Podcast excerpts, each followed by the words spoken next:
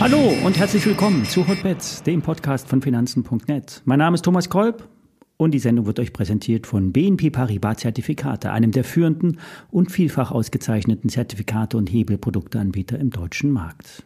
Und wie immer, alle nachfolgenden Informationen stellen keine Aufforderungen zum Kauf oder Verkauf der betreffenden Werte dar. Bei den besprochenen Wertpapieren handelt es sich um sehr volatile Anlagemöglichkeiten mit hohem Risiko.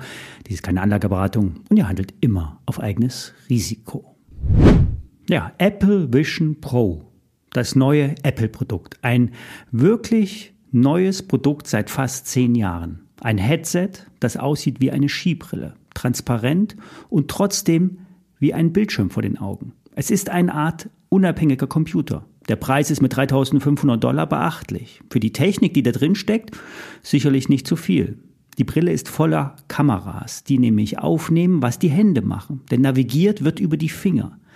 Apps werden über das Auge geöffnet und Befehle werden äh, per Sprache ausgeführt. Das Eye-Tracking ist das Beste, was derzeit auf dem Markt zu finden ist. Das Auge fixiert eine App und durch das Zusammenführen von Daumen und Zeigefinger wird ein Klick ausgeführt. Es lassen sich Fotos öffnen, Filme starten oder Videokonferenzen durchführen. Dabei scannen interne Kameras das Gesicht und erstellen einen Avatar vom Nutzer. Das heißt, die anderen Teilnehmer der Konferenz sehen einen in real fast. Der Träger der Brille sieht wiederum den Raum mit Apps im Sichtfeld. Doch er sieht nicht durch die Brille durch. Rechts, links, oben, unten sind überall Kameras angebracht, die das Bild vor das Auge projizieren. Von außen betrachtet sieht man die Augen des Brillenträgers. Auch das ist nicht echt, sondern ein Monitor, der die Glasscheibe transparent wirken lässt. Man sitzt also da und kann sich in die Augen sehen, ohne sich wirklich in die Augen zu sehen. Es ist ein Gadget für Technikfans. Der Bildschirm als Hardware wird übersprungen und in das Sichtfeld integriert. Navigiert wird mit den Augen, gesteuert mit den Händen. Das ist wirklich beeindruckend. Ist das nun the next big thing? Sicher nicht. Aber es passt in den derzeitigen Lifestyle. Die Brille ist aus Glas und Metall und hat auch daher ein nicht zu unterschätzendes Gewicht. Es ist derzeit schwer vorstellbar, mehrere Stunden die Brille zu tragen. Fazit? Die Brille wird einen Markt finden. Es ist ein Quantensprung für die virtuelle Realität. Für den Apple-Konzern werden die Umsätze mit der neuen Produktkategorie aber keine Relevanz haben. Und was macht die Aktie? Sie steigt auf ein neues All-Time-High kurz vor 185 Dollar und dreht dann ab. Nichts Dramatisches. Ob das nun die Kurswende für die Aktie ist, lässt sich nicht hundertprozentig sagen. Es sieht aber nach einer Trendumkehr aus. Wir wissen, Apple ist der Markt kommt auf fast drei Billionen ähm, Bewertung und kommt nicht über die Hochs hinaus. Und das könnte ein Trigger für den Gesamtmarkt sein.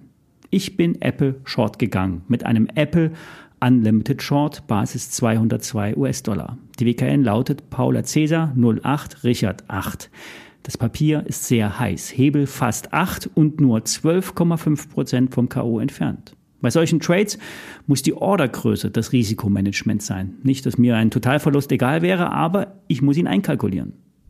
Eine andere Variante oder beide auf ein Ende der Tech-Rallye zu spekulieren, ist ein Short auf den Nasdaq. Allerdings ist hier das Timing ungleich schwieriger.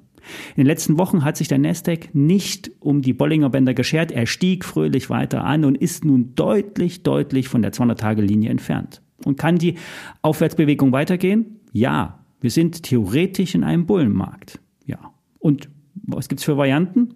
Variante A, wir bekommen eine Sektorrotation raus aus Tech rein in den breiten Markt, in die ausgebombten Aktien.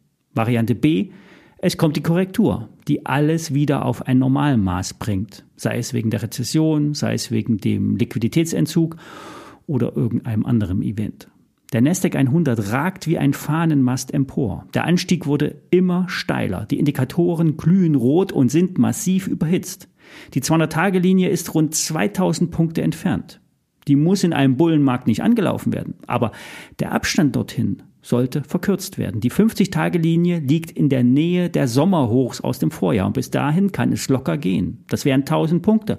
Noch nicht einmal 10 Prozent, nur 7 Prozent. Das haben wir in schwierigen Zeiten an nur einem Tag gemacht.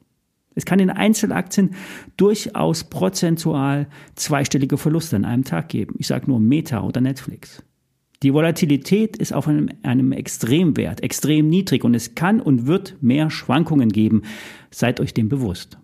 Ich habe letzte Woche schon einen Discount Put auf den Nasdaq 100 vorgeschlagen. Die WKN lautet immer noch Paula Cäsar 0 Gustav 99. Bleibt der Nasdaq bis zum 26. Oktober diesen Jahres unter 14.500 Punkten, werden 4,11 Euro ausbezahlt. Der Schein kostet 2,44 Euro im Kauf. Die Maximalrendite beträgt 66 Prozent auf den heutigen Kurs gesehen. Ein Discount Put gibt ein, einen Puffer und verzichtet auf einen K.O. Dafür ist die Rendite nach oben begrenzt. Selbst wenn der Nasdaq weiter ansteigt, kann man das Papier halten und kann damit auch ruhig schlafen. Auch hier darf man natürlich nicht all in gehen. Es ist eine Depotbeimischung, um auch von fallenden Kursen zu profitieren.